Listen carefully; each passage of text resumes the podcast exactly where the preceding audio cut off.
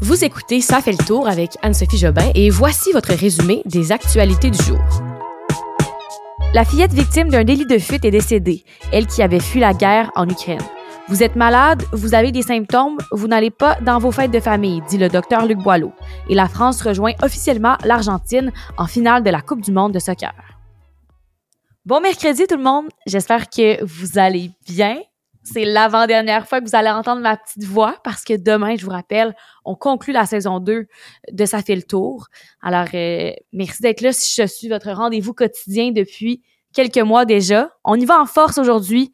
Euh, plusieurs nouvelles pour vous. Alors, allons-y sans plus tarder avec les actualités d'aujourd'hui. Nous sommes le mercredi 14 décembre 2022. Quelle tristesse cette histoire. Je vous en parlais hier. Fillette de 7 ans qui a été happée par un automobiliste à Montréal sur la rue Partenay. Eh bien, hier soir, on a appris qu'elle est finalement décédée et l'automobiliste, lui, pour sa part, est accusé de délit de fuite mortel. Il s'agit de Juan Manuel Becerra Garcia, homme de 45 ans qui a formellement été, euh, qui a formellement comparu par visioconférence ce matin au Palais de justice de Montréal. Il s'était rendu au policier hier en début d'après-midi et euh, il se serait présenté avec sa conjointe dans un poste de police de Longueuil ensuite où il a été placé en état d'arrestation. Son avocat, maître Éric Coulombe, a expliqué que c'est un c'est un homme qui n'a pas d'antécédents criminels et qu'il a pleinement collaboré avec les policiers. Quant à la fillette, elle, son histoire est vraiment d'une tristesse. C'est une réfugiée ukrainienne qui a donc fui la guerre en Ukraine. Euh, le prêtre de la cathédrale Sainte-Sophie, pardon, c'est une des églises orthodoxes ukrainiennes de Montréal. Lui était en contact avec la mère il l'aide dans tout ça, dans cette épreuve, parce que ce qui est encore plus triste, c'est que la mère est toute seule là-dedans. Elle a trois enfants, donc là, elle en a perdu une des trois, malheureusement, dans cet accident. Et le père de la famille n'est pas à Montréal avec elle, il est toujours en Ukraine pour combattre. Euh, donc, il a dû apprendre cette nouvelle-là là, à distance et euh, il est donc sur le champ de bataille. Et aussi, euh, un, quelqu'un de la communauté ukrainienne là, qui a dit que la famille allait bientôt annoncer les funérailles, qu'il allait y avoir un GoFundMe pour aider la famille dans tout ça, qui vivent des moments très difficiles. Euh, voilà, donc la fillette qui se rendait à l'école, fillette de 7 ans qui a finalement perdu la vie, on l'a annoncé hier soir, et la comparution qui a eu lieu aujourd'hui. L'homme qui est accusé, on ne sait pas encore pourquoi il a pris la fuite. Ce sont des informations qui ne sont pas encore disponibles. À dix jours de Noël, le directeur national de la santé publique, le docteur Luc Boileau, a fait le point sur la transmission des virus respiratoires au Québec. On ne parle pas seulement de la COVID, on parle euh, des virus, le virus pour enfants, euh, qui pas pour enfants, voyons, le virus qui affecte les enfants surtout, VRS. On parle de l'influenza euh, parce qu'en fait, on sait que ces virus-là prennent beaucoup de place dans le système de santé en ce moment au Québec. Euh, le docteur Luc Boileau a précisé que c'est vraiment la COVID qui est le virus le plus important, mais qu'il y a quand même d'autres problèmes respiratoires qui causent beaucoup d'engorgement dans les hôpitaux et qui, bien sûr, rendent les gens malades. Et là, il a fait donc un point de presse aujourd'hui pour prévenir que ceux qui attrapent la COVID à compter de maintenant ne devraient pas participer au réveillon de Noël parce qu'il dit que euh, la contagiosité dure dix jours et qu'on ne veut pas que les cas se propagent encore plus. Il a dit aussi qu'il serait préférable de s'abstenir si les gens ont des euh, symptômes grippaux là, euh, liés à d'autres virus respiratoires pour pas les donner aux personnes âgées ou aux personnes plus à risque. La santé publique a aussi dit qu'ils anticipaient une hausse des cas de COVID avec les rassemblements des fêtes. Bien sûr, si les gens se voient, il y a plus de risques que euh, ça se propage. Donc euh, voilà, c'est pourquoi la santé publique là, fait appel à une grande prudence de la part des Québécois.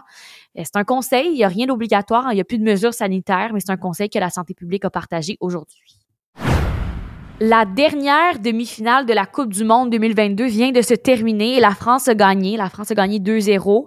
Alors, euh, elle va affronter l'Argentine en finale de la Coupe du Monde de soccer. C'est une victoire contre le Maroc de 2 à 0, comme je le disais. Et euh, je suivais ça en direct. C'était un match très important. Je vais pas vous en faire l'analyse, je ne suis pas une journaliste sportive. Je préfère vous expliquer pourquoi c'était un match important.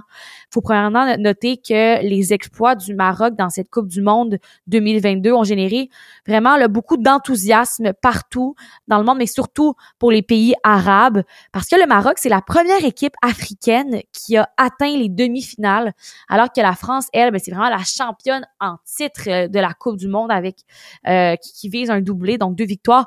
Et là, euh, en fait, c'est un match historique et très politique là qu'on a pu qu'on a pu voir cet après midi Ce sont deux nations qui n'ont pas tout démêlé de leur passé euh, depuis plusieurs, plusieurs années. Euh, on pourrait quasiment dire depuis un siècle, parce qu'en fait, là, il y a eu beaucoup de problèmes de colonisation, décolonisation, immigration dans les années 1960. Et c'est sûr que le Maroc et la France, il y a toujours eu un peu d'instabilité entre les deux pays. Il y a beaucoup de Marocains aussi qui vivent en France, qui s'associent aux Français, mais qui ont quand même l'origine marocaine à cœur. Donc, c'était vraiment un duel attendu tellement là que euh, le président français Emmanuel Macron était sur place et aussi le roi du Maroc Mohamed VI euh, ils étaient là et les deux hommes politiques se sont entretenus par téléphone aussi avant le match euh, et Macron a insisté sur le respect et l'amitié entre les deux pays selon l'agence France Presse. Pour ce qui est du match comme je le disais demi-finale on était quand même à 1-0 ce qu'on peut quand même qualifier de bon hein, pour le Maroc qui je vous rappelle c'est sa première, la première fois qu'une équipe africaine se rend là alors que la France, elle, est championne en titre de, la Coupe du Monde. Petite nouvelle de dernière heure dont j'ai vu l'alerte sur TVA Nouvelles euh, lorsque j'ai commencé à enregistrer que je souhaite vous partager parce que c'est un dossier dont on parle énormément dans l'actualité et qui fait, refait toujours surface. C'est le dossier des serres de Longueuil. Vous vous rappelez récemment, c'était Brigitte Bardot qui était embarquée là-dedans pour dire qu'elle s'y opposait euh, parce que les serres de Longueuil qui sont qui font beaucoup de dommages à la forêt dans le coin là, euh, de Longueuil et euh, qui sont un peu dérangeants, disons. Donc, euh, la ville qui veut les abattre, beaucoup de groupes qui s'y opposent, etc. Et là, la Cour d'appel a ordonné, donc aujourd'hui, récemment, là, à la ville de Longueuil de suspendre son projet d'abattage des serres du parc Michel Chartrand. Et ça, c'est jusqu'au printemps au minimum, le temps que la Cour tranche définitivement la question. Je vous parle maintenant de Michael Chiquan, cet homme de Wendake qui est accusé du meurtre de ses deux enfants. Il a donc plaidé coupable aujourd'hui au Palais de justice de Québec, ce qui a évité la tenue d'un procès devant jury, procès qui devait avoir lieu en janvier 2023.